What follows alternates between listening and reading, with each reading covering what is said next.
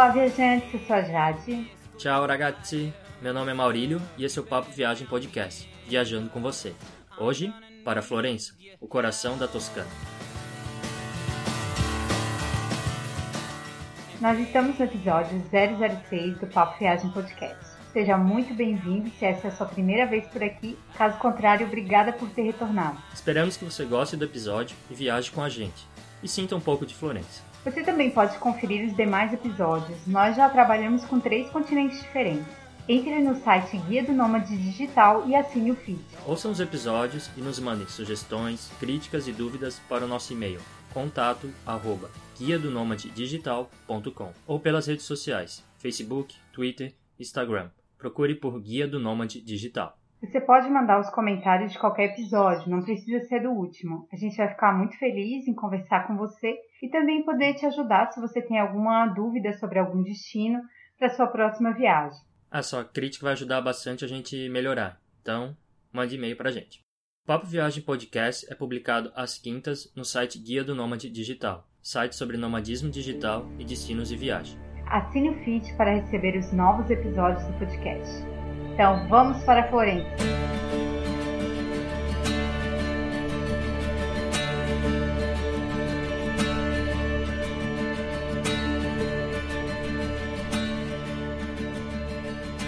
Mas por que visitar Florença? Florença é uma das cidades mais importantes da Itália, principalmente devido à história, força econômica e o estilo de vida. A região da Toscana, onde Florença está e é a capital, é de perder o fôlego. São castelos, muralhas, igrejas, com muita história e beleza, que lembra muito os tempos medievais. A cidade de Florença ela é bela, com muita arte e cultura. Por causa disso, o turismo é muito forte. Florença é o tipo de cidade que precisa ser conhecida durante alguns dias, até porque há outras cidades na Toscana que merecem ser visitadas a partir de Florença. Alguns fatos interessantes de Florença que você deve se atentar. Florença é um dos centros da arte renascentista, lá nasceu o Renascimento. Por causa disso, Florença é a terra de artistas renomados. Para citar alguns, Leonardo da Vinci, Vinci é uma comuna da província de Florença, Michelangelo, Donatello, Carlo Lorenzini, criador do Pinóquio, Dante Alighieri, Maquiavel, entre outros. O Rafael, que é outro tartaruga ninja, ele não nasceu lá, mas sim em Roma. Mas de qualquer forma, ele foi morar em Florença devido ao movimento da época e dos outros artistas que moravam lá. Isso já mostra a importância que Florença teve para o Renascimento. Florença também é um lugar com muito dinheiro e poder. Possui uma natureza bela, além de, é claro, a ótima comida e dos ótimos vinhos.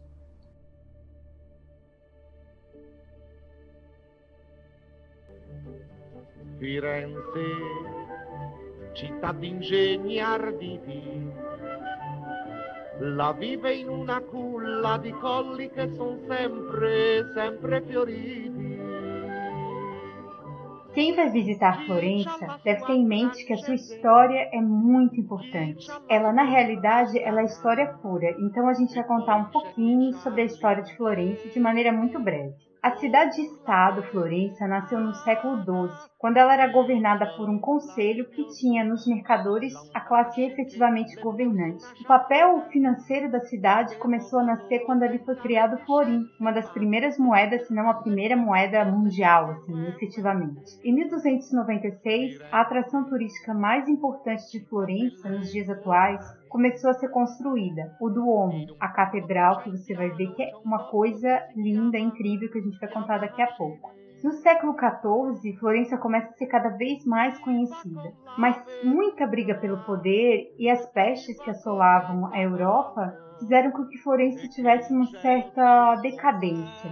Mas no século XV, a família Médici se tornou a que efetivamente governava Florença e a cidade começou a se tornar cada vez mais forte. Tanto é que essa família é que financiava o papado, para você ter uma noção de como Florença era uma cidade rica e importante dentro da Europa.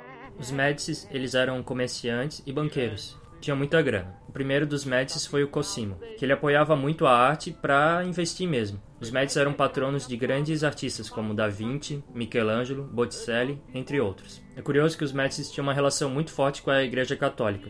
Eles tiveram quatro papas E além disso, os Médici tinham um banco que possuía uma parceria com a Igreja Católica, e com isso acabavam coletando 10% dos ganhos da igreja, que era muita grana, e por isso a família ficou ainda mais rica. Foi no final do século XV que os Médici alcançaram maior poder, assim como Florença. Mas teve muitas reviravoltas que acabaram ocorrendo no final da Idade Média. No século XVIII, Florença se tornou domínio francês, e só depois de um século é que teve a unificação italiana. A gente destaca que entre 1865 e 1871 Florença era a capital do Reino da Itália, mas logo ela acabou perdendo o título para Roma. Durante a Segunda Guerra Mundial, a cidade foi muito destruída. Os nazistas eles destruíram quase todas as pontes de Florença, menos a Ponte Vecchio, que é a ponte mais importante, mais bonita, e você vai entender por quê. Há uma história que o, você sabe quem, aquele que não deve ser nomeado, declarou que a ponte era bonita demais para ser destruída. Isso aí eu não tenho muita certeza, mas é a única ponte efetivamente original. De fato, eles destruíram todas as outras pontes e só mantiveram a Ponte Vecchio. Né? As décadas seguintes foram de crescimento da Itália, mas a máfia mostrava suas garras mesmo em Florença, então ocorreram alguns atentados, algo que não ocorre mais. Atualmente a cidade ela é pequena se for comparada né, a padrões brasileiros, 380 mil habitantes, mas ela é muito rica em história. Apesar desse número da população, Florença tem toda a região metropolitana que dá perto de um milhão. Então tem várias cidades próximas de Florença que acabam né, aumentando esse número. E Florença mesmo é o centro ali da região da Toscana e tem uma forte influência em toda a Itália. Então, essa pequena e breve história que a gente contou para você agora, você vai perceber em Florença, você vai perceber nos monumentos da cidade.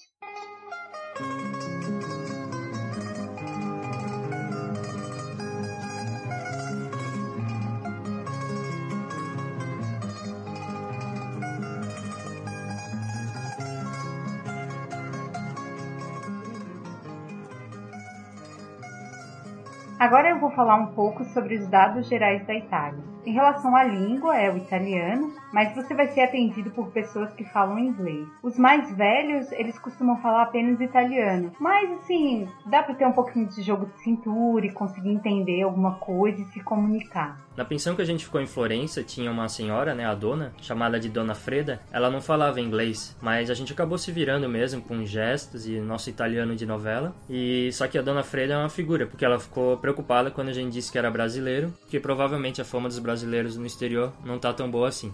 A moeda utilizada na Itália é o euro, e um ponto que as pessoas devem se atentar é com relação à gorjeta. Na Itália, além da gorjeta, que costuma ser algo em torno de 10%, você vai ter que pagar o couvert. Sim, vai ter que pagar. O couvert, no caso, são os aperitivos, um pãozinho com azeite, que se você não comer, ele vai ser cobrado na sua conta de qualquer jeito. Esse couvert também é mais ou menos uns 2 euros por pessoa, depende muito do restaurante. Eu li que esse conceito de couvert, que você é obrigado a pagar, seria para manter o nível do restaurante, os utensílios e tal é algo que pra gente é estranho, né? Mas que é comum na Itália. Então, na hora que você for no restaurante, você tem que pensar nisso. Tem que pensar na gorjeta, que é mais ou menos 10%, no couvert e incluir, claro, o valor do prato para ter uma noção se o restaurante é muito caro ou é barato. O plug da tomada utilizado na Itália é aquele que é utilizado em outros lugares da Europa, que é o plug da tomada tipo C. Além disso, tem o plug da tomada tipo F e L. Mas todos são compatíveis com o tipo C, que é aquele que a gente utilizava no Brasil antigamente. O visto de turista não é necessário, porque os brasileiros podem ficar até 90 dias no espaço Schengen. A gente já falou um pouco sobre isso, mas você pode conferir um post sobre o espaço Schengen no nosso site Guia do Nômade Digital.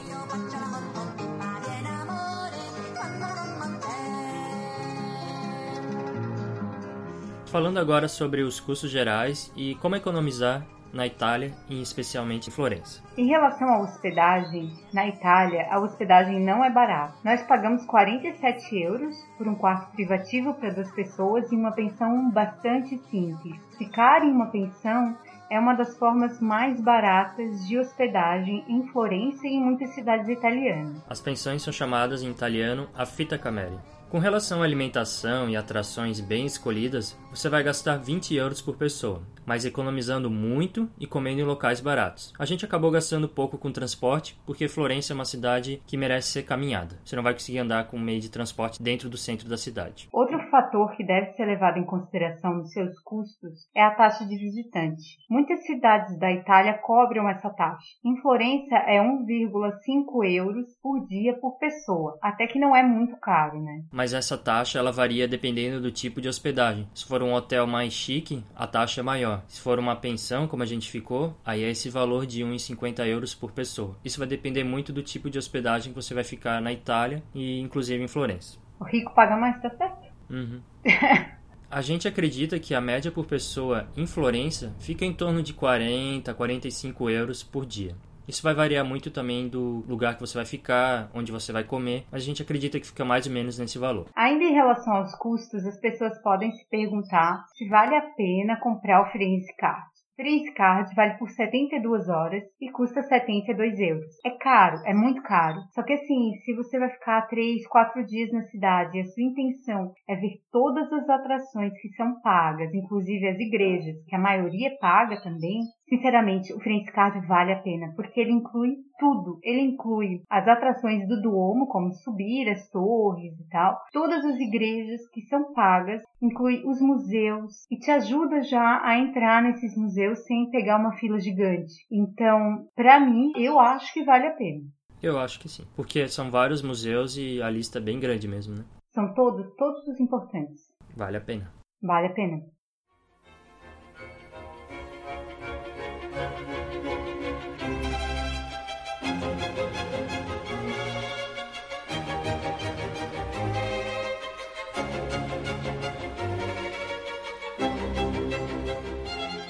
Você é nômade digital, você pode pensar se vale a pena ficar um tempo em Florença ou não. A gente verificou no Nomad Elite que o score de Florença é de 69%. A gente achou baixo comparado com Lisboa, foi o nosso último episódio do podcast. Os pontos positivos de Florença são o lazer em geral, incluindo a vida noturna, o tratamento com as pessoas, que é bom, seja com estrangeiros ou mulheres, eles são bem receptivos, bem amigáveis, só que o ponto negativo é a internet. É, a gente passou um mal bocado em relação à internet porque na pensão que a gente ficou não tinha internet, a gente sabia disso, mesmo assim a gente reservou. Então, uma opção que a gente dá para você é ir na biblioteca. Você faz o cartão da biblioteca e você tem uma internet boa, você tem local legal para usar a internet totalmente de graça, mas também tem os cafés, que na região central são todos muito lotados. Então, essa questão da internet parece que realmente é um ponto negativo da cidade, não só do local onde a gente ficou. E mesmo que você não vá utilizar a internet na biblioteca, vale a pena ir lá tirar uma foto do prédio, que a arquitetura é bem legal.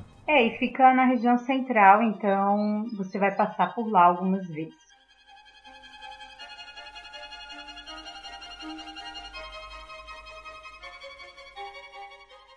Se tem um fator importante na hora do planejamento da viagem, é responder a pergunta quando viajar. Então a gente vai dizer para você qual é a melhor época para visitar Florença. De modo geral, seria entre os meses de abril até setembro. Por quê? Porque a temperatura aumenta, então deixa de ser frio, e acontecem muitos festivais pela cidade e pela Toscana. Contudo, você deve se atentar que entre maio e setembro, Florença fica muito lotada. Na realidade, eu vi que Florença fica muito lotada sempre. É uma cidade muito cheia, por quê? Porque ela é pequena. Então, por ela ter um centro histórico pequeno, ela sempre está muito cheia. O que eu posso dizer para você é evite de julho até agosto e vá entre abril e começo de maio e final de setembro e outubro. Assim você pega um tempo bom diárias dos hotéis não tão caras e a cidade não está super, super, super lotada, apenas lotada. Além disso, no período das férias da Europa, no verão mesmo, o calor é insuportável por causa da umidade e da alta temperatura. Então não vale a pena visitar em julho e agosto, porque vai estar muito quente e você não vai conseguir aproveitar tão bem. Vale a pena mesmo ir entre abril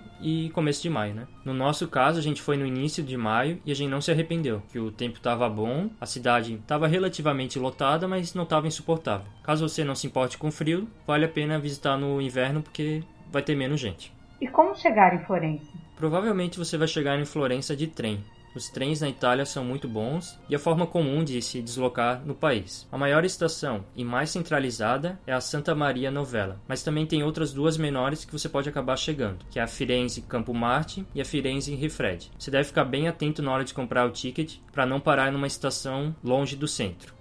Utilizar os trens também é muito bom quando você quer conhecer outras cidades da Toscana a partir de Florença. Para a gente foi a melhor solução, mas também tem os ônibus que costumam ter tickets mais baratos. Caso você chegue de avião em Florença, você vai chegar no aeroporto Americo Vespucci. Vespucci. Scusi. De lá você pode pegar um shuttle, o Flyby Bus, que custa 6 euros e leva até o centro da cidade. A gente destaca que as companhias aéreas baratas, elas voam para Pisa, que é um aeroporto mais afastado, mas caso você chegue por lá, tem uma conexão ferroviária ou também os ônibus que vão até Florença. Outra questão é como se deslocar dentro da cidade de Florença. O que a gente quer deixar claro para você é que normalmente as cidades históricas italianas, elas não permitem que os carros fiquem circulando dentro do centro histórico, que muitos ônibus ou coisas do tipo. Florença não foge à regra. Caminhar é a melhor forma de conhecer o centro histórico. Em regiões fora do centro histórico, aí é recomendado usar um ônibus, mas você não vai pegar o ônibus toda hora. Então, caminhar é a melhor solução. Caso você queira utilizar o ônibus para ir em outros bairros, né, em regiões mais afastadas, você só precisa comprar o ticket em tabacarias, que sai mais barato, 1,20 euros.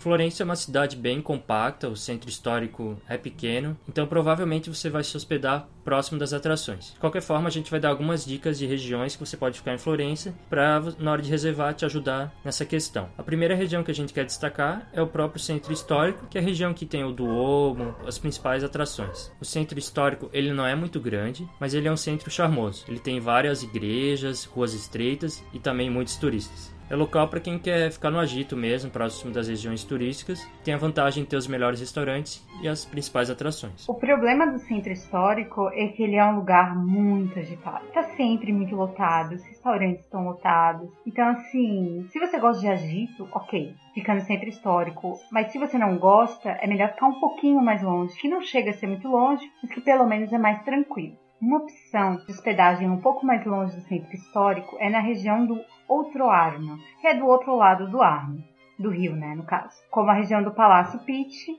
e do Santo Espírito. Essa região é muito bonita, também tem umas ruazinhas bem no estilo da Toscana, mas não é aquela muvuca que acontece no centro. É uma forma de estar perto das principais atrações turísticas, mas sem os malefícios de ficar no centro.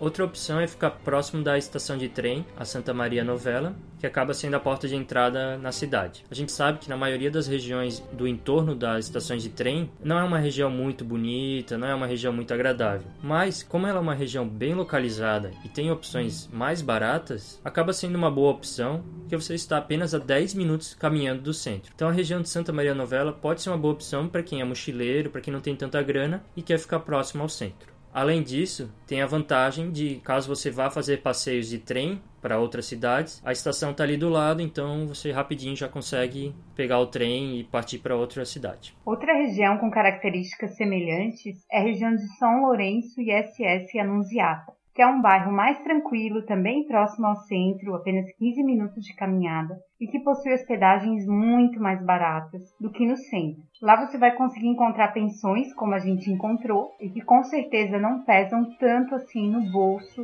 dos mochileiros, dos viajantes econômicos contrário do centro histórico e da região da estação de trem, essa região com menos barulho. Se você quer ficar num lugar mais longe, caso você seja nômade digital e precisa trabalhar e tal, você pode ficar no bairro Porta ao Prato ou na região do Campo de Marte, que são regiões mais afastadas que têm o benefício de ter preços melhores, além de ter serviços bons que acabam ajudando para quem quer ficar mais tempo mesmo na cidade, quer curtir mais a região da Toscana. Então, se for esse o seu caso, vale a pena ficar nessa região, mas caso você só vai ficar alguns dias em Florença, é melhor ficar nas outras regiões próximas ao centro histórico.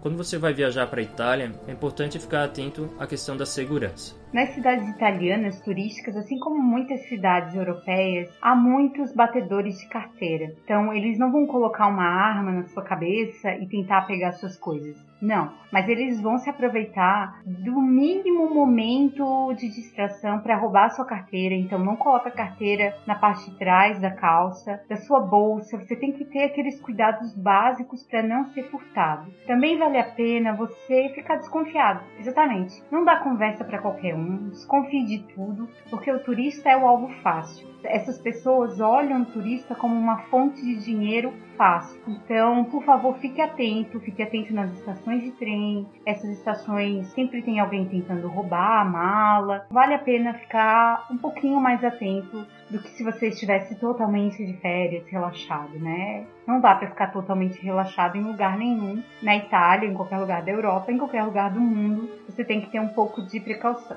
Principalmente em lugares movimentados, que acaba aglomerando muita gente. Aí que surge a oportunidade, né? Os ponguistas fazem a festa. Outra questão, mas aí é mais particular de Florença, é que há muitos produtos de couro que são falsos. Não compra, sabe? Não compra nessas barraquinhas. Se você quer comprar algo de couro verdadeiro, você tem que ter cuidado, né? Porque o preço normalmente é mais caro. Além disso, na região mais central existem muitos restaurantes que são caros e se fazem de tradicionais, mas não são. Então pesquisa muito na internet antes de escolher um restaurante, principalmente se esse restaurante for muito caro. Exatamente, porque como Florença é uma cidade muito turística, ela tem o problema que tem também muitas armadilhas para pegar os turistas. Então você acaba não conseguindo achar comida tão autêntica italiana no centro histórico. Você talvez tenha que se afastar um pouquinho do centro para encontrar as opções mais da região, as opções mais italianas. É, ou às vezes o restaurante realmente é bom, comida dele é boa e tal, só que o preço tá muito fora do que realmente é o preço da comida, do que vale aquela comida. Às vezes você caminhando 5 minutos você encontra um restaurante muito melhor com preço mais justo, mais honesto. Então, muito perto de atrações turísticas, gente, é o lugar para fugir, não é o lugar para ficar, porque é o lugar onde tem mais chances de você cair numa dessas armadilhas para turistas.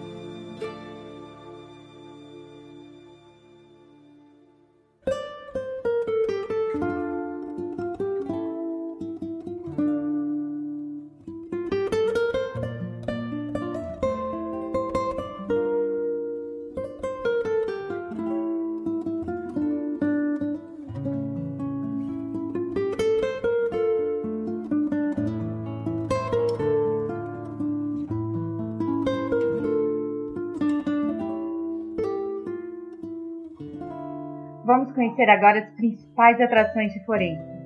Primeiro, o ponto turístico mais famoso, que é a Catedral de Santa Maria del Fiore, o Duomo. A catedral é uma construção bem grande se destaca por causa do seu domo, projetada por Brunelleschi no século XV. É curioso que a catedral levou 140 anos para ser construída. Imagina o tempo que demorou para construir essa maravilha. O Duomo é realmente gigantesco, mas eu acho que o que dá essa impressão de que ele é tão grande assim, porque não é a maior catedral do mundo, é porque as ruas ao redor do Duomo são muito pequenas, são muito estreitas. Então, você sai daquela ruazinha, eu me lembro como se fosse hoje, assim, sai daquela ruazinha pequena, estreita e dá de cara com aquele negócio gigante. É esse contraste causa um grande espanto em relação ao tamanho do Duomo.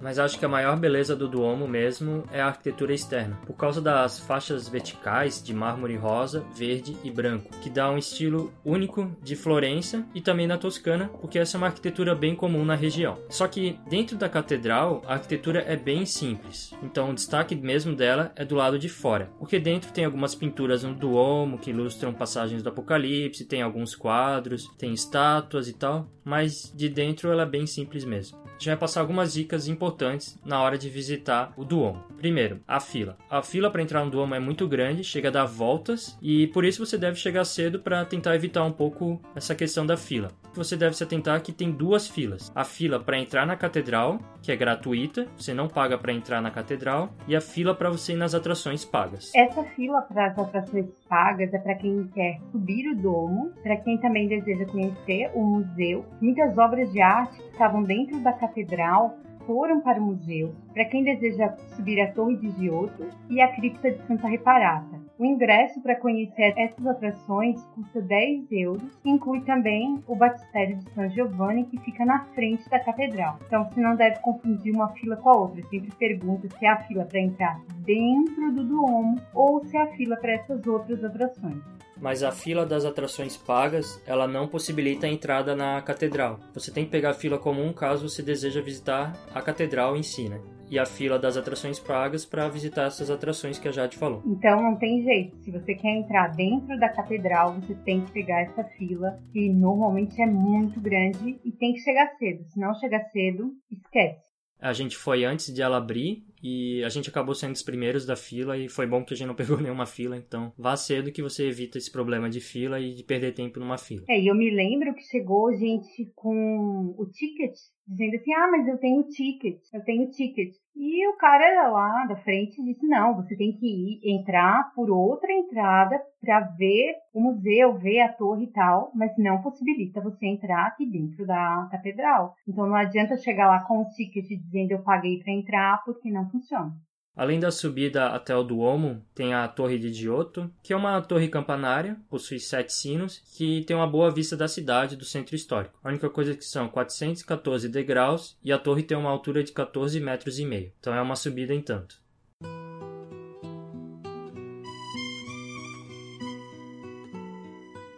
Outra atração é o Batistério de San Giovanni, que em frente à catedral. É uma das construções mais antigas de Florença data do século V até o século VI, mais ou menos. E o que chama a atenção nessa construção também é o seu domo, repleto de mosaicos bíblicos. Também tem a Porta do Paraíso de frente do Duomo, que é muito bonito, vale a pena dar uma conferida.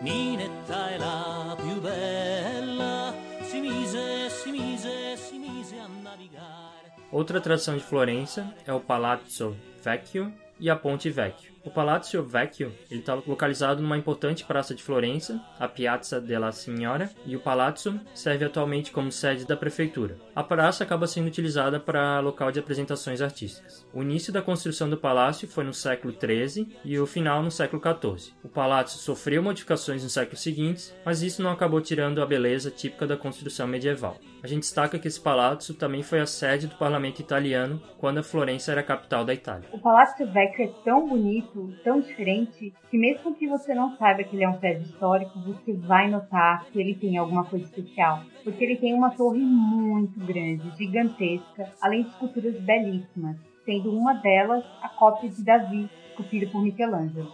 É uma cópia, tá? Não é a verdadeira.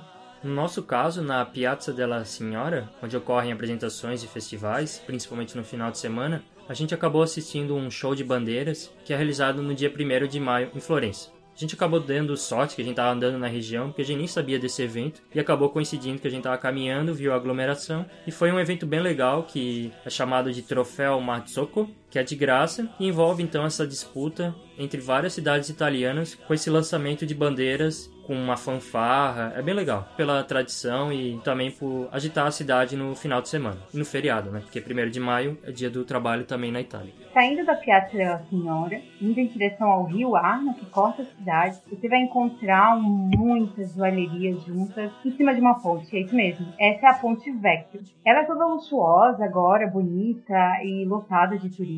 É até bem difícil para tirar uma foto, a gente teve dificuldade. Mas na Idade Média, no lugar de joalherias, havia açougue. Então eles cortavam as carnes, jogavam tudo no rio, e aí ficava aquele fedor, aquela coisa horrorosa, bem típica da Idade Média, super limpa, só que não. Então os mestres que mandavam na cidade cansaram desse mau cheiro, desse aspecto desagradável, numa região tão importante da cidade, ali perto da Piazza della Senhora, e proibiram o comércio de carnes na ponte. E hoje, no lugar de açougues, existem joalherias e elas estão ali para qualquer um ver e tal. É uma coisa bem luxuosa e sem segurança nenhuma, aparentemente, né? Exatamente. A única coisa é que a Ponte Vecchia é bem lotada de turistas. Sempre tem gente tirando foto e até meio difícil de caminhar lá. Você tem que se esforçar um pouco para conseguir atravessar. É, como a gente falou antes, ela é a única original. Não foi derrubada na época que Florença estava sob domínio dos nazistas.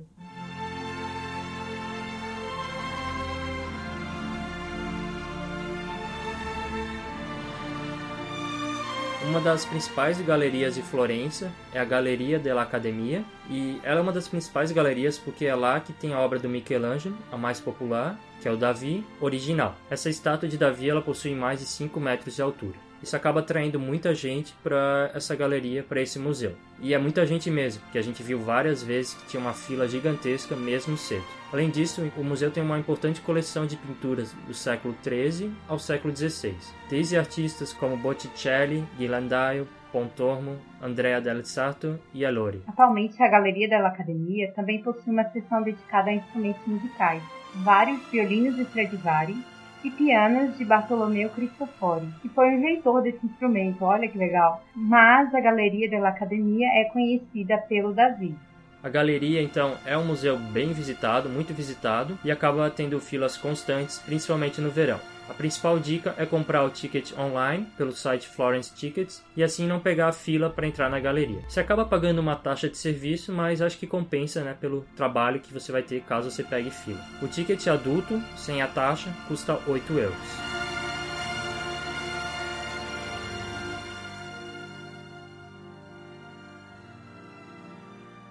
Uma alternativa de museu que você pode visitar é o Museu Nazionale del Bargello, que possui esculturas e é um lugar não tão turístico, então acaba não indo tanta gente. Só que a vantagem desse museu é que tem esculturas de grandes artistas e poucas filas. Você vai encontrar lá desde Donatello, Luca della Robbia, Verrocchio, Michelangelo e Cellini. É legal ter esse museu como opção caso esteja tudo tão lotado que você não consiga visitar nenhuma das outras atrações famosas. O ticket desse museu também tem a vantagem de ser mais barato, custa 4 euros.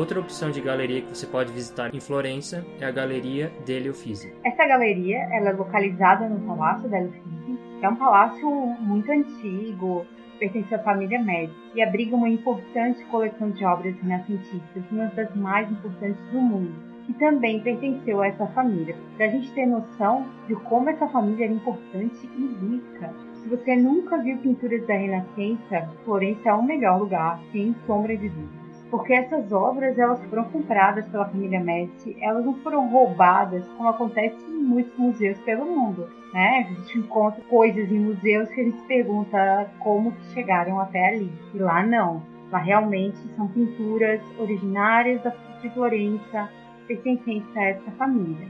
Além das pinturas, tem as esculturas de grandes artistas. Principais destaques são as obras de Michelangelo, Giotto e Botticelli, assim como Leonardo da Vinci e Tintoretto. Assim como a Galeria della Academia, a Galeria della Uffizi tem como principal problema as filas, que não são poucas. Então o ticket tem que ser com antecedência, tem a opção do free card, consegue pular a fila, é o jeito. Se for para comprar na hora, gente, a fila é muito grande, não vale a pena. A única desvantagem é que comprando pela internet, no caso da Galeria del Uffizi, você vai pagar uma taxa de serviço de 6 euros, além de pagar 12 euros para entrar no museu. Já é metade do ingresso, tá louco? Exatamente, porque a fila é tão, tão grande que aí, né, não Senta tem jeito. faca. É, não tem jeito. Senta a faca. Mas se você nunca viu nenhuma pintura renascentista, gente, Florença é mais do que o lugar ideal para isso, né? É o berço da Renascença é o lugar para ver isso. Então, eu acho que vale a pena. Agora, se você já viu muito também, aí não vale muito a pena.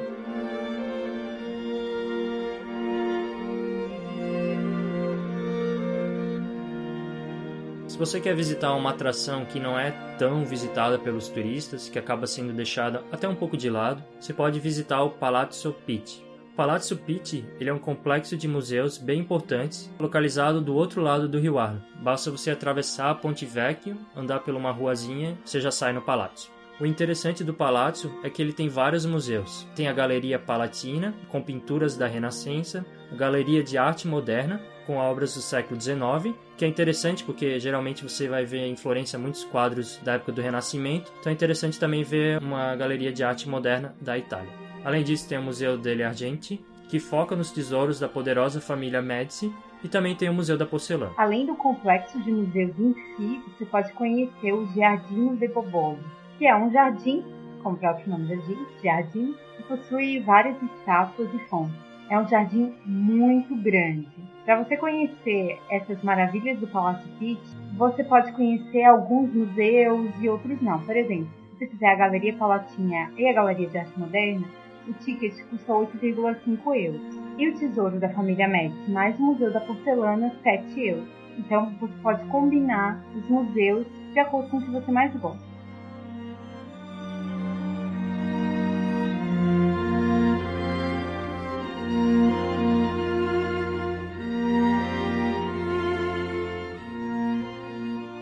Outra atração que você deve visitar em Florença é a Basílica de Santa Croce. A Basílica de Santa Croce é a igreja mais bonita de Florença por dentro.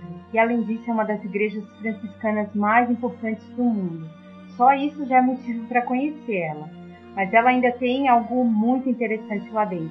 São os túmulos de importantes florentinos. Nada mais, nada menos que o túmulo de Michelangelo, de Galileu e de Maquiavel. Coisa pouca, né? A importância da Basílica de Santa Croce é tão grande que, na época do governo fascista, eles tinham intenções de transformar essa basílica num panteão. E dá para entender o porquê. A Basílica de Santa Croce ela é um complexo de obras de arte e arquitetura e a gente destaca a sacristia, o museu de ópera, a torre do relógio e os claustros. Os relógios mesmo, eles são bem importantes na Itália. A gente viu em várias cidades como Veneza e Verona que a torre de relógio dá um destaque mesmo e é um ponto de referência nas cidades italianas. O ticket para visitar a Basílica de Santa Croce custa 6 euros. Além disso, na frente da Basílica há uma praça muito movimentada chamada de Piazza Santa Croce. E nessa praça há uma estátua do Dante Alighieri, foi o maior poeta e escritor italiano. O Dante Alighieri, ele nasceu em Florença e ele tem essa importância porque pelo ano 1300 ele escreveu um poema no dialeto toscano chamado A Divina Comédia ou La Divina Comédia, que na época acabou sendo destaque porque a maioria dos poemas e dos livros escritos eram escritos em latim e o dialeto toscano não era tão valorizado. O mais curioso é que esse poema ele acabou se tornando a base para a língua italiana moderna. É interessante que esse dialeto que o Dante Alighieri acabou utilizando mesmo no seu poema acabou virando a língua italiana que a gente conhece atualmente.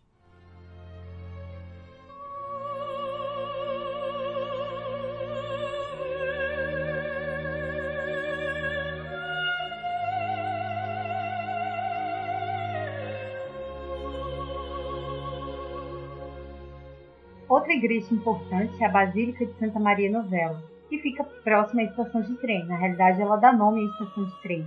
Ela também tem uma pracinha na frente, sempre tem muita gente, mas o que é mais interessante na Basílica é que ela era um antigo convento dominicano que tem uma arquitetura bem impressionante também, por causa daquelas listras esverdeadas, bem comuns da Toscana. Essa basílica possui muitas capelas, além de um cemitério, refeitório e outras áreas importantes, como os claustros. Ela é uma construção bastante antiga, aproximadamente do século XIII, mas assim como a maioria das igrejas da Itália, eu diria da Europa, ela passou por reformas que a transformaram no que a gente conhece hoje. O ticket adulto para visitar a Basílica de Santa Maria Novella custa 5 euros, que é mais ou menos o preço para conhecer as demais igrejas. Não varia muito.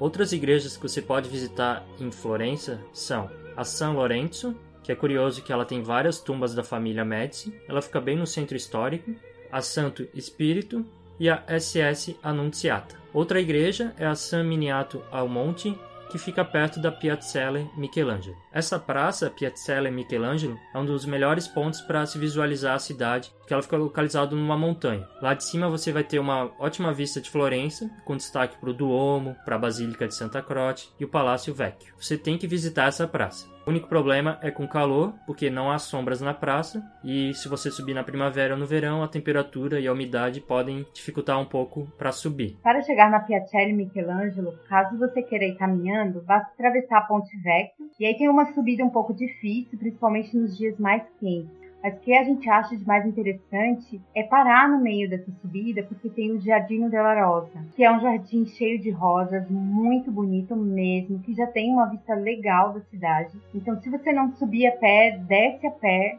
só para conhecer esse jardim. Para quem não quer subir a pé, por causa da grande subida e do calor mesmo, você pode usar o transporte público. O ônibus para subir é o ônibus 13, com paradas próximas ao Palácio Vecchio e à Basílica de Santa Croce. E o ônibus 12 é uma boa opção para quem estiver perto da estação de trem ou do Palazzo Pitti. Uma coisa curiosa da Piazzella Michelangelo é que é lá que é realizado o Gelato Festival. O gelato, por sinal, ele foi inventado por um florentino, o Bernardo Buontalenti. Segundo contam os italianos. E esse festival ele é realizado no início de maio.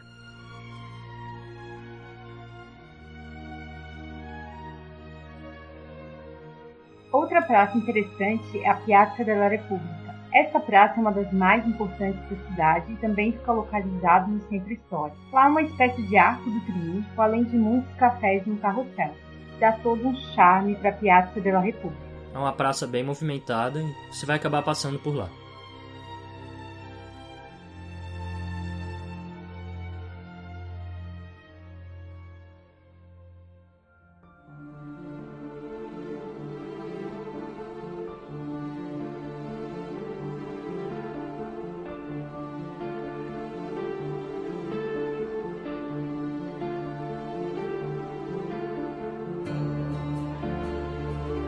Além das atrações de Florença, você pode utilizar a cidade como uma base para realizar outros passeios, fazer viagens de bate e volta pela Toscana. A gente fez vários passeios a partir de Florença e a gente não se arrependeu, porque as cidades da Toscana são pequenas e permitem que sejam conhecidas em apenas um dia. A gente sugere algumas cidades perto de Florença que você deve visitar: Siena, San Gimignano, Pisa, Lucca e Arezzo.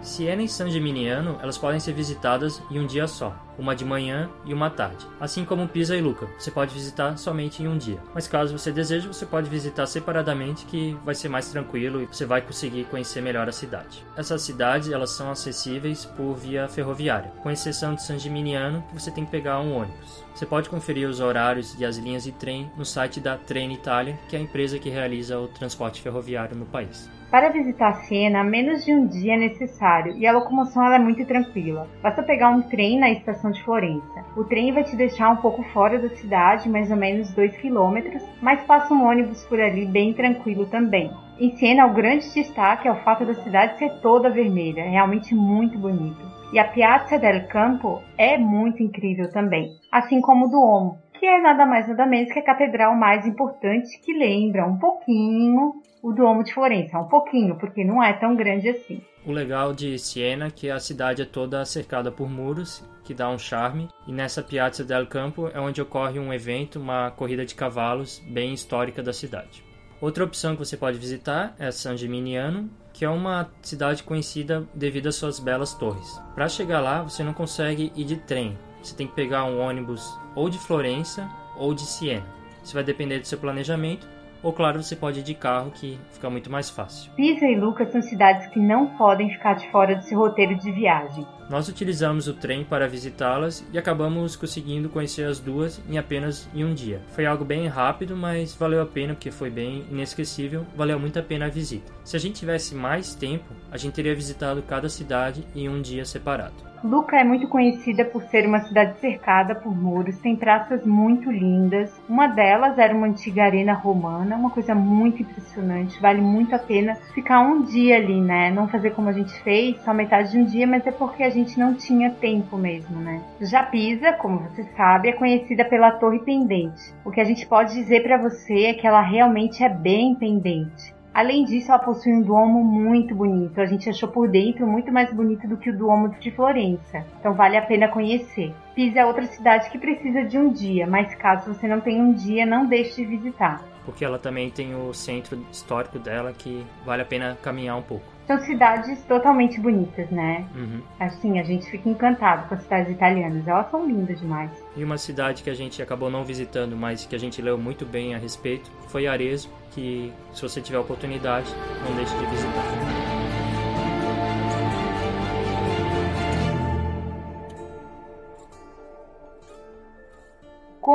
Fazer um podcast sobre a Itália, sobre Florença e não falar em comida? Impossível. Então a gente vai falar um pouquinho para vocês sobre as comidas florentinas, principalmente. O que não pode ficar de fora da comida florentina são os pães, sempre durinhos por fora e mole por dentro, o azeite extra virgem, que é uma coisa fantástica, carnes grelhadas e, óbvio, vinho. Vale deixar claro que a comida na Itália ela é dividida em várias partes. Eles têm a entrada, que normalmente já dá um prato grande, o primeiro prato, o segundo prato, a salada e a sobremesa. É comida. É bastante coisa. Com relação às entradas, tem o affettati misti, que são carnes defumadas bem finas, que são servidas com salada, pão e vinho. Outro tipo de entrada é o bacelli e pecorino, que é uma mistura de feijões, queijo pecorino, muito bom por sinal, sal e pimenta, banhados por azeite extra virgem. E o azeite italiano, ele deixa tudo melhor. E o feijão branco ele é muito típico de Florença, então há vários pratos com feijões. Em relação ao primeiro prato, a lasanha é uma coisa maravilhosa, é diferente da lasanha brasileira, não tem tanto molho vermelho, né? Tem mais molho bechamel. Além disso, o nhoque. Eu comi um nhoque que ele não ia batata, ele ia mais espinafre e queijo e era muito delicioso. Opções de segundo prato em Florença são a bisteca la fiorentina, que é bem conhecida, que é um pedaço grande de carne, tostado por fora e mal passado por dentro. Além disso, tem a tripa la fiorentina, que não me agrada muito, que são as tripas servidas com molhos de tomates, azeite, cebola e com bastante parmesão. Haja parmesão.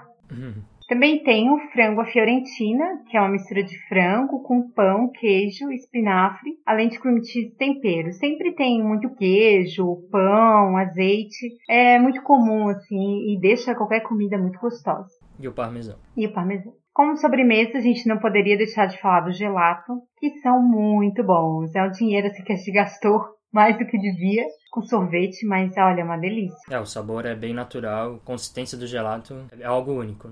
A bebida que você pode beber em Florença é o vinho Chianti, que é um vinho típico da região da Toscana. Com relação a outros aspectos culturais de Florença, a gente destaca apresentações medievais e festivais. Entre eles está o Epifani, que seria o Dia de Reis, mas com roupas medievais. Tem também o Ano Novo Florentino, que envolve uma parada medieval nas ruas. Essa comemoração ela ocorre na primavera, no dia 25 de março, e está ligado à Anunciação, quando o anjo Gabriel anunciou que Maria daria luz a Cristo. Há também o Festival das Lanternas, que é uma caminhada com lanternas de papel algo muito antigo que se inicia na Piazza de Santa Croce e bem interessante. Imagino que a cidade deve ficar linda durante esse festival. Além disso, tem o Festival das Bandeiras, que a gente falou, que a gente foi e gostou bastante, e o Festival do Gelato, que a gente comentou também anteriormente. Outra curiosidade é que a ópera e o piano foram inventados em Florença. É uma cidade que contribuiu muito para a humanidade, né? Ou para o que a gente entende como conceitos talvez ocidentais, não sei.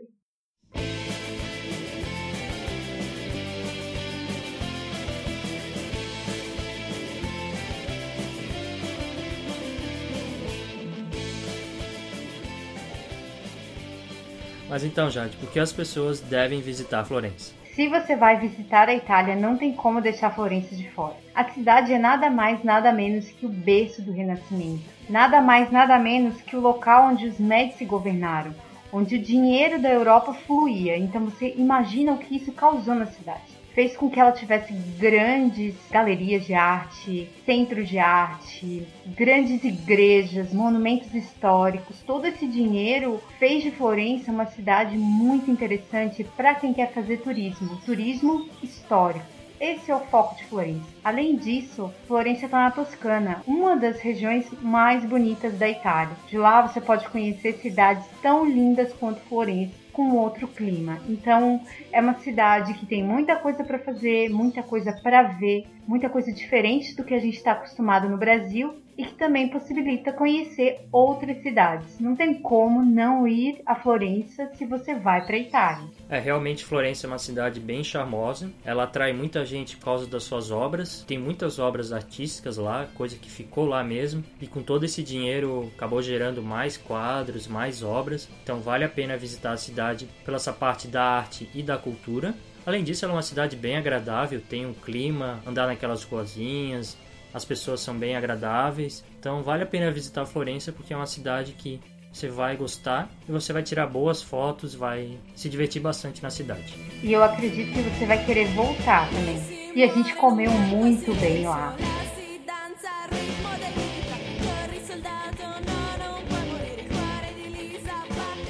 É isso então, pessoal. A gente espera que vocês tenham gostado do episódio sobre Florença, na Itália. Caso você deseje entrar em contato com a gente, você pode mandar um e-mail para contato@guia do digital.com. Você também pode entrar em contato com a gente pelas redes sociais, seja Facebook, Twitter ou Instagram. Procure por Guia do Nômade Digital e você pode visitar o nosso site, o Guia do Nômade Digital, que tem vários posts sobre Florença, sobre a Itália, sobre a Europa em geral. Então, não deixe de visitar o site. Não esqueça de assinar o feed para receber os novos episódios e também nos dar cinco estrelinhas no iTunes. Exatamente. Nós agradecemos. Muito obrigada por ter ficado com a gente nesse episódio. A gente fica muito feliz que você tenha ouvido. E entre em contato que a gente quer conversar com você, né? Então até o próximo episódio, pessoal. A gente se vê na próxima quinta. Até a próxima, gente. Obrigada. Falou. Beijo.